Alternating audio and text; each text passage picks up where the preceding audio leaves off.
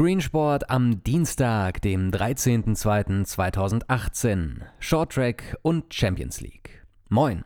Überraschung. In der Nacht konnte bei Olympia ein alpiner Skiwettbewerb durchgeführt und damit die Entscheidung in der Kombination der Herren ausgetragen werden. Einer meiner Lieblingssportarten bei den Olympischen Winterspielen ist Shorttrack, einer der wenigen Wintersportarten, in der neben Athletik auch Cleverness und Physis gefragt ist. Nach den Vorläufen vom Samstag finden heute die entscheidenden Läufe über 500 Meter der Frauen statt. Ab 11 Uhr gibt es die Viertelfinals, ab 12 Uhr 11 die Halbfinals und ab 13.07 Uhr bzw. 13.11 Uhr das B-Finale bzw. das Finale. Bei den Vorläufen konnte sich aus Deutschland Anna Seidel für die Viertelfinals qualifizieren als sie in der letzten Runde durch einen cleveren Kurvenweg ihre niederländische Konkurrenz innen überholte und in der Schlusskurve stark abbremste, damit innen dicht machte und sie verhungern ließ. Anna Seidel ist zwar nur 19 Jahre alt, aber es sind bereits ihre zweiten Olympischen Spiele. In Sotschi nahm sie als 15-Jährige teil und schied über 1500 Meter im Halbfinale aus. Weitere Medaillenentscheidungen de jour. Gegen 12 Uhr starten der Eisschnelllaufen-Wettbewerb, 1500 Meter der Männer und das Finale im Mixed Curling. Es ist Kanada gegen Schweiz. Den ganzen Morgen gibt es die Sprints im Langlauf mit der Quali ab 9.30 Uhr, den Viertelfinals ab 12 Uhr, den Halbfinals ab 12.55 Uhr und den Finals ab 13.25 Uhr. Schließlich gibt es die letzten beiden Läufe im Rodeln der Frauen um 11.30 Uhr und ab 13 Uhr. Sport vom Tage. Die Tennisturniere in Rotterdam und Doha gehen weiter. In Rotterdam, zu sehen auf Sky, spielt um 11 Uhr Philipp Kohlschreiber gegen den Russen Katschanow und am Nachmittag Jan-Lennart Struff gegen Troitsky.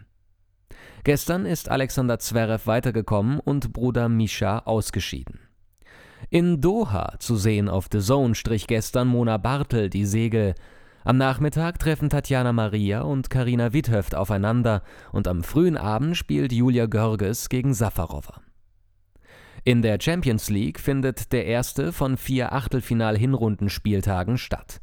Die beiden Knaller des Achtelfinals finden heute und morgen statt. Heute um 20.45 Uhr Juventus gegen Tottenham Parallel dazu spielt Basel gegen Man City.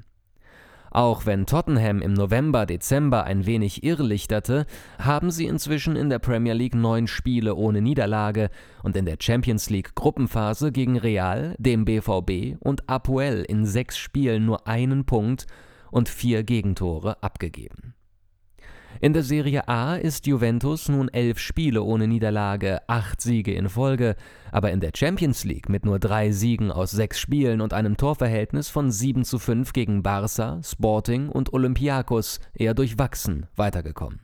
Beide Spiele ab 20.45 Uhr auf Sky. Stuff Happens. Die Ausschreibungen der Übertragungsrechte für die Premier League werden in eine zweite Runde gehen und die Medien rätseln, ob die Gebote so schlecht gewesen sind oder einer der Internetgrößen das Wettbieten mit Sky UK und BT angefangen hat oder beides. Nach Information des Guardians soll Amazon nur um das kleine 20-Spielpaket F mitgeboten haben, mit dem an zwei Spieltagen unter der Woche und an Weihnachten alle zehn Spiele eines Spieltages gezeigt werden können. In Großbritannien rutscht die Wochenende-Zusammenfassung des unterklassigen Fußballs, die sogenannte Football League, von der dritten Liga an abwärts, in der TV-Futterkette nach unten. Nach drei Jahren enttäuschenden Quoten in der Primetime des Privatsenders Channel 5 wechseln die Zusammenfassungen ab Sommer auf den nahezu unbekannten Free-TV-Sender Quest TV des Discovery-Konzerns.